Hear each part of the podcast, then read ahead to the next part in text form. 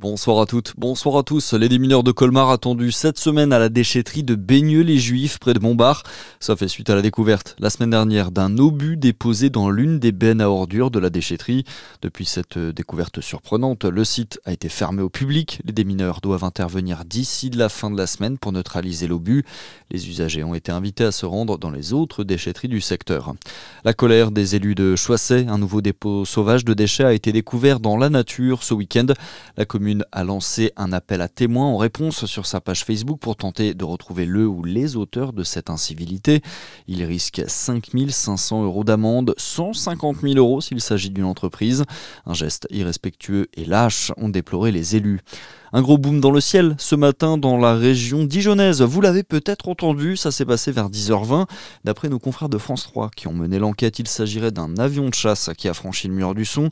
Décollé de Nancy, ce Mirage 2000 effectuait un vol d'entraînement lorsqu'il a donc dépassé les 1357 km à l'heure.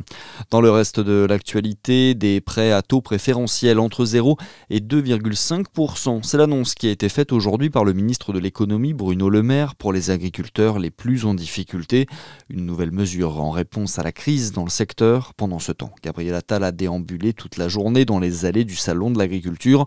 Le Premier ministre qui a reçu un accueil moins houleux que le président lors de sa visite samedi, car Gabriel Attal n'est pas perçu de la même manière qu'Emmanuel Macron dans cette crise, selon Philippe Moreau-Chevrolet.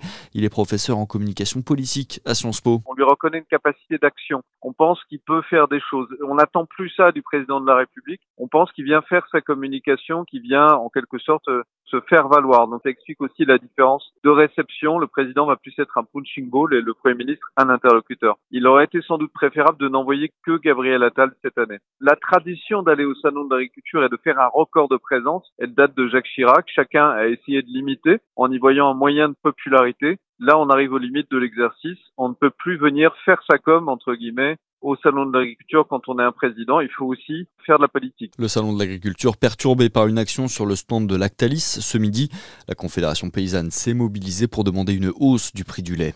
Le sport avec cette série tournée dans les locaux du centre de formation du DFCO, c'est la série La Fièvre qui doit sortir le 18 mars prochain sur Canal+. Six épisodes consacrés à un scandale dans le monde du football français. Et puis il faisait partie des rares prix Nobel français, le Dijonais Roger Guimin est la semaine dernière aux États-Unis. Il s'était illustré pour ses recherches sur le cerveau et avait reçu la fameuse distinction en 1977. Il est mort quelques jours après avoir fêté ses 100 ans. C'est tout pour l'essentiel de l'actualité à suivre. Votre météo sur Fréquence Plus.